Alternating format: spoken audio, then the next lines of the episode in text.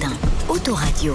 Toute l'actualité automobile le dimanche matin avec notre spécialiste Christophe Bourou. Bonjour. Bonjour Stéphane, bonjour à tous. Autoradio en ce dimanche, classé noir sur les routes pour les retours du week-end de l'Ascension. Soyez prudents et patients car vous croiserez certainement des radars toujours plus performants et innovants. C'est nouveau, ça vient de sortir après le radar anti-bruit, le radar embarqué, le radar tourelle.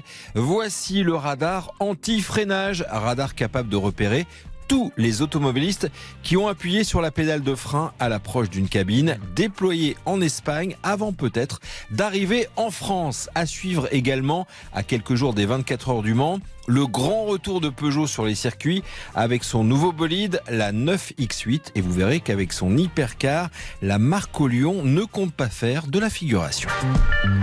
Christophe, avant de parler radar, parlons de pouvoir d'achat. Avec ce palmarès que l'Argus dévoile cette semaine, celui des régions où l'on installe le plus de boîtiers E85. Autrement dit, Stéphane, le super éthanol, vous savez, le carburant le moins cher de France à moins de 1 euro le litre et qui continue à cartonner hein, au premier trimestre.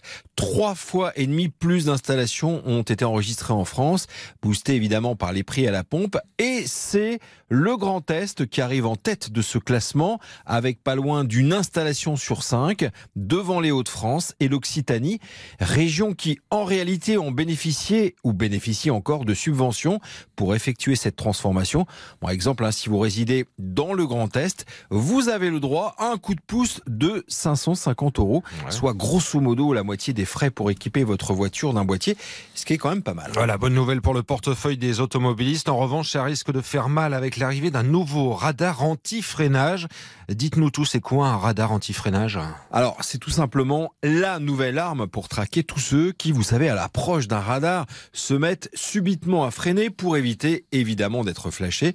Alors, c'est un système euh, qui se met en place chez nos voisins espagnols et qui pourrait très bien inspirer la France. Alors, si je vous suis bien, ces radars, ils vont donc traquer les conducteurs qui freinent avant de passer les radars. Concrètement, ils seront installés où? Ils sont juste placés avant les radars fixes. Ils permettent en fait de savoir si les automobilistes ont freiné ou s'ils ont conservé leur vitesse initiale. Ces radars anti-freinage seront principalement placés sur des routes secondaires. En cas d'infraction, les conducteurs recevront directement le PV à leur domicile. 26 appareils de ce type vont être déployés au cours de l'année avec comme objectif de réduire de moitié le nombre de morts et de tués. Et ça pourrait arriver en France? Alors pour l'instant, la France euh, ne s'est pas prononcée, mais on regarde avec intérêt. En réalité, on va attendre les premiers bilans de nos voisins espagnols, mais visiblement le droit français empêcherait la mise en service de ces nouveaux radars.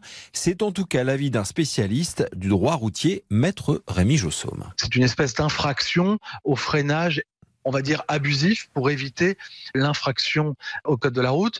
Aujourd'hui, en droit français, ce radar n'est absolument pas envisageable et applicable pour une raison très simple, c'est qu'il n'y a pas de tentative d'infraction en matière contraventionnelle. Je ne vois pas comment on pourrait déduire du fait qu'une personne va freiner de manière excessive le fait que s'il n'avait pas freiné, il aurait été verbalisé par euh, le radar. Ça, c'est absolument inconcevable, à ce stade-là en tout cas, en droit français. Voilà l'avis euh, de maître Rémi Jossaume à suivre. Hein. Donc, à noter que nos amis espagnols ont beaucoup d'idées dans ce domaine, puisqu'un autre dispositif, plus ou moins similaire, est déjà utilisé dans le pays.